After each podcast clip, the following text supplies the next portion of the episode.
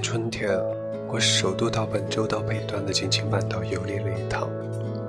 那段三星期左右的旅行，坎坷在我三十几年的人生中记上一笔。金青是我生长的故乡，在那二十几年的岁月里，我只去过金木、五所川原、青森、红前、前冲、大鄂这几座城镇，其他的村镇一概毫无所闻。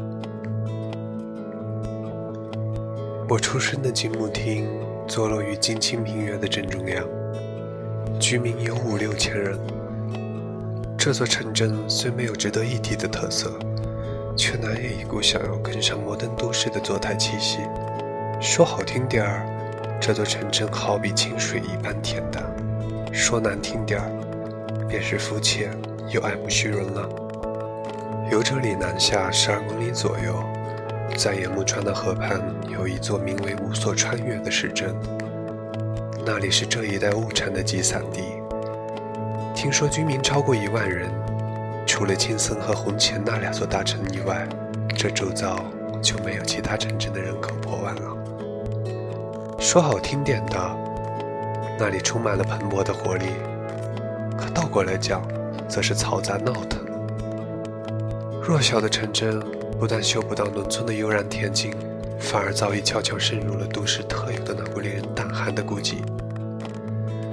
打个连我自己都觉得难为情的夸大譬喻，拿东京来说吧。若说金木是小石川，那么五所川原就相当于浅草。我姨母就住在那里。小时候，比起亲生母亲，我更喜欢逆着这位姨母。因此，时常来五所川原的姨母家玩。可以说，在我进中学以前，除了五所川原和金木町之外，根本没去过京津的其他城镇。直到几年后，当我前往青森市参加中学的入学考试时，那段区区三四个小时的路程，简直是一趟非比寻常的远征之旅。我甚至把当时满腔的雀跃兴奋。添油加醋的写成了小说，文中的技术并非尽如事实，而是充满既哀伤又逗趣的虚构。不过大致就是我当下的感受。